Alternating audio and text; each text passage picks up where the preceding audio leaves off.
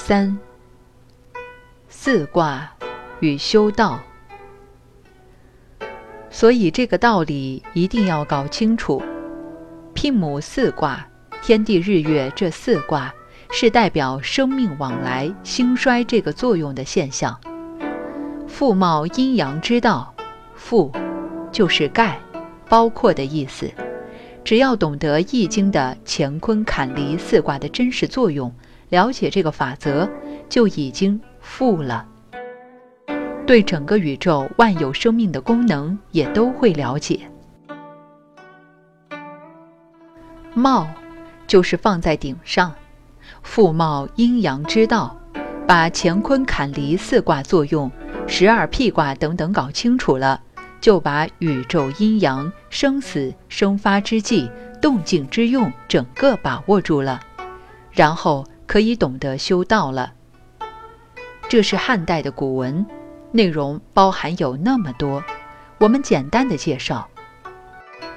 懂得了乾坤坎离四卦与宇宙万有中心的法则，也懂得了修道，就是由功御者，像一个会驾车的人，功就是代表专家，御者是驾车的人，骑马的人，准绳墨。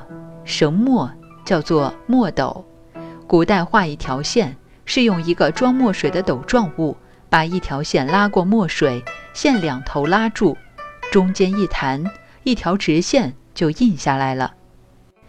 要能执御配，御马的人把马的缰绳拉住，马就听指挥了。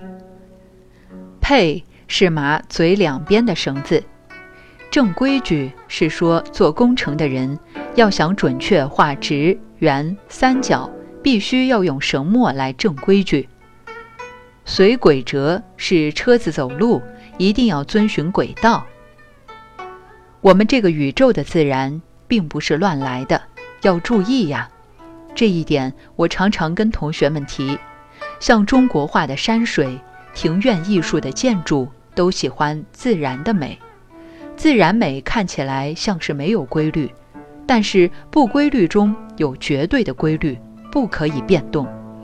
这就是东西方艺术的不同观点，相同当中有不同之处。所谓自然的东西，它自然而有规则，没有研究清楚，认为乱七八糟就是自然，这个观念就错了。宇宙的法则也是很呆定的，自然的法则是很严谨的，不可以有丝毫差错。譬如说，今年下雨特别多，大家都很烦，好像觉得下雨毫无规律。其实它是有规律的。为什么今年尤其到这个季节和过去不同呢？假使研究中国传统的天文，就应该知道是必然如此。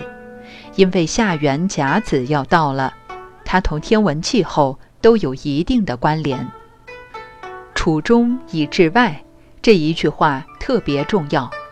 我们大家修道，一切都是你心中的观念，心念一动，身体感受和生理都会起变化的。所以修道讲处中，道家讲的中宫，画上下两个圆环，代表了身体。上面一个圆圈，肚脐下面一个圆圈，中就在这个中间，所以叫做手中宫。这个是有形的，也是方法之一。处中以至外，与道家的手中宫有关。道一动，外象就变了。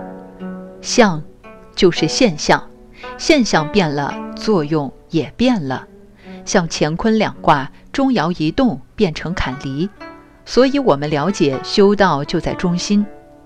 中是个什么东西？这是个大问题了。譬如儒家有《中庸》，佛经里有龙树菩萨的《中论》，道家是非常注重中庸的。